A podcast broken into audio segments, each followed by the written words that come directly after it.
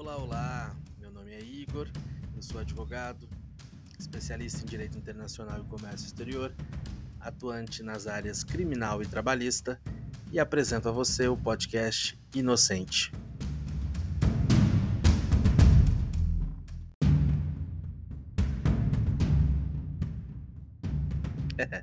é isso mesmo, Inocente. Ah, na chamada que foi gravada há quase um ano atrás, o nome que tinha sido proposto e sugerido foi o nome Justiça para quem? Ele fazia muito sentido na época, inclusive, porque nós buscávamos algo que se identificasse de fato com aquilo que nós queríamos transmitir, que era para quem é essa justiça que nós vemos que muitas vezes não funciona. E não, não raras vezes ela tem os seus tropeços de forma que prejudica muito o indivíduo que não cometeu crimes e que ainda assim, por algum motivo, foi preso, condenado ou até mesmo acusado de crime que não cometeu.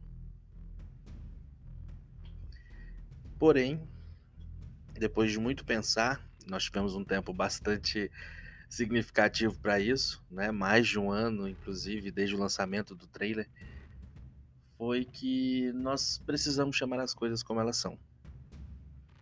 E uma das coisas que nós queríamos mesmo dar logo de cara para esse trabalho é que nós identificássemos essas pessoas logo como inocentes. E isso partiu de um trabalho muito longo e de uma pesquisa árdua, até mesmo dos termos, dos temas, e chegou-se à conclusão que o nome que melhor define esse trabalho é inocente. O Justiça para quem ele ele tinha uma, uma um interesse muito bom, um, um, um objetivo muito bom e ele não deixa de estar presente durante esse trabalho. Entretanto, pensamos que esse nome Justiça para quem ele fica num campo abstrato, né? Ele não traz essa ideia de indivíduo, de saber quem são essas pessoas. Inocente é um adjetivo que a gente consegue visualizar. E por essa razão, por essa razão, né, para tentar trazer essa humanidade, nós pensamos bem em mudar o nome do podcast para Inocente. Então, Inocente está permeado de justiça para quem? Mas nesse momento é assim que ele será conhecido.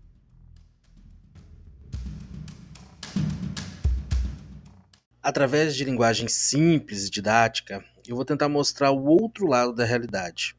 O lado que a mídia não se dedica com tanto afinco em noticiar, na mesma proporção como faz para noticiar o cometimento de crimes graves.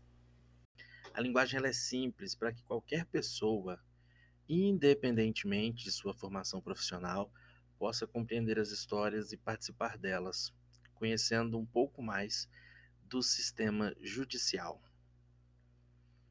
Eventualmente, outros assuntos poderão ser tratados e discorridos, inclusive com a sua participação, né? através de sugestões, perguntas e até mesmo comentários. Todos os fatos narrados partem de pesquisas que foram retiradas de autos de processos públicos, reportagens de jornais, revistas, telejornais, não se submetendo ao sigilo legal. Entretanto, Caso algumas das pessoas citadas no decorrer dos episódios sinta-se ofendida ou queira manifestar o seu direito de resposta, ou até mesmo queira dar a sua versão dos fatos, basta entrar em contato, porque aqui o outro lado da história sempre importa. É importante ressaltar que o objetivo desse trabalho não é expor o indivíduo, e sim as graves violações que ele sofreu aliadas às falhas no sistema, demonstrando na prática como essas falhas podem ser cruéis quando não respeitados os direitos de defesa, o julgamento justo e o devido processo legal. aliado com a falta de tratamento digno e investigação adequados. O nosso e-mail para contato é podcastinocente@gmail.com. Podcast com temudo inocente@gmail.com. Caso você queira mandar uma mensagem, conversar conosco ou até mesmo expor alguma situação vivida por um familiar, por um amigo, um conhecido, de alguma situação em que o indivíduo era inocente, a pessoa era inocente, e mesmo assim ela foi presa, foi condenada, passou muito tempo uh, no cárcere e só posteriormente foi verificada a sua inocência. Pode contar a sua história que a gente vai ler com muito carinho e, se possível ou se for permitido, a gente coloca no ar também.